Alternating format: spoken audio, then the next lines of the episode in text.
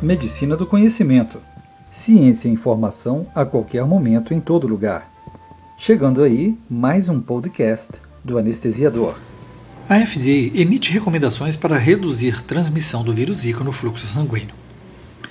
A FDA emitiu uma nova orientação recomendando o adiamento da doação de sangue de pessoas que estiverem em áreas de transmissão ativa de vírus Zika, que potencialmente podem ter sido expostas ao vírus ou que tenham tido uma infecção por vírus Zika confirmada.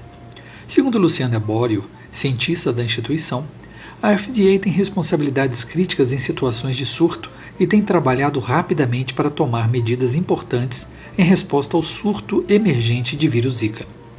Para isso, está emitindo essa orientação para implementação imediata, a fim de melhor proteger o fornecimento de sangue nos Estados Unidos.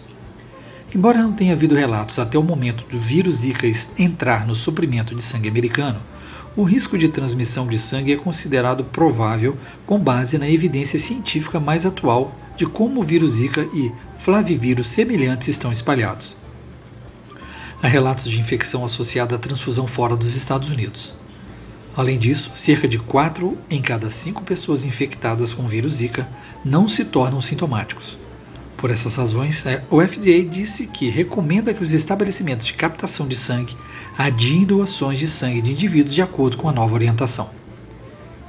Não deixe de incluir na sua consulta pré-anestésica a pesquisa de sinais e sintomas dessa nova epidemia.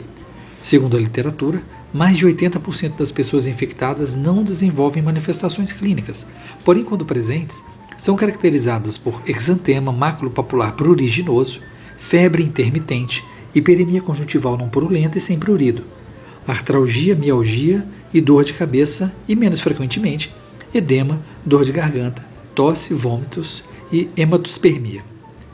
Apresenta evolução benigna e os sintomas geralmente desaparecem espontaneamente em 3 a 7 dias. No entanto, a artralgia pode persistir por aproximadamente um mês.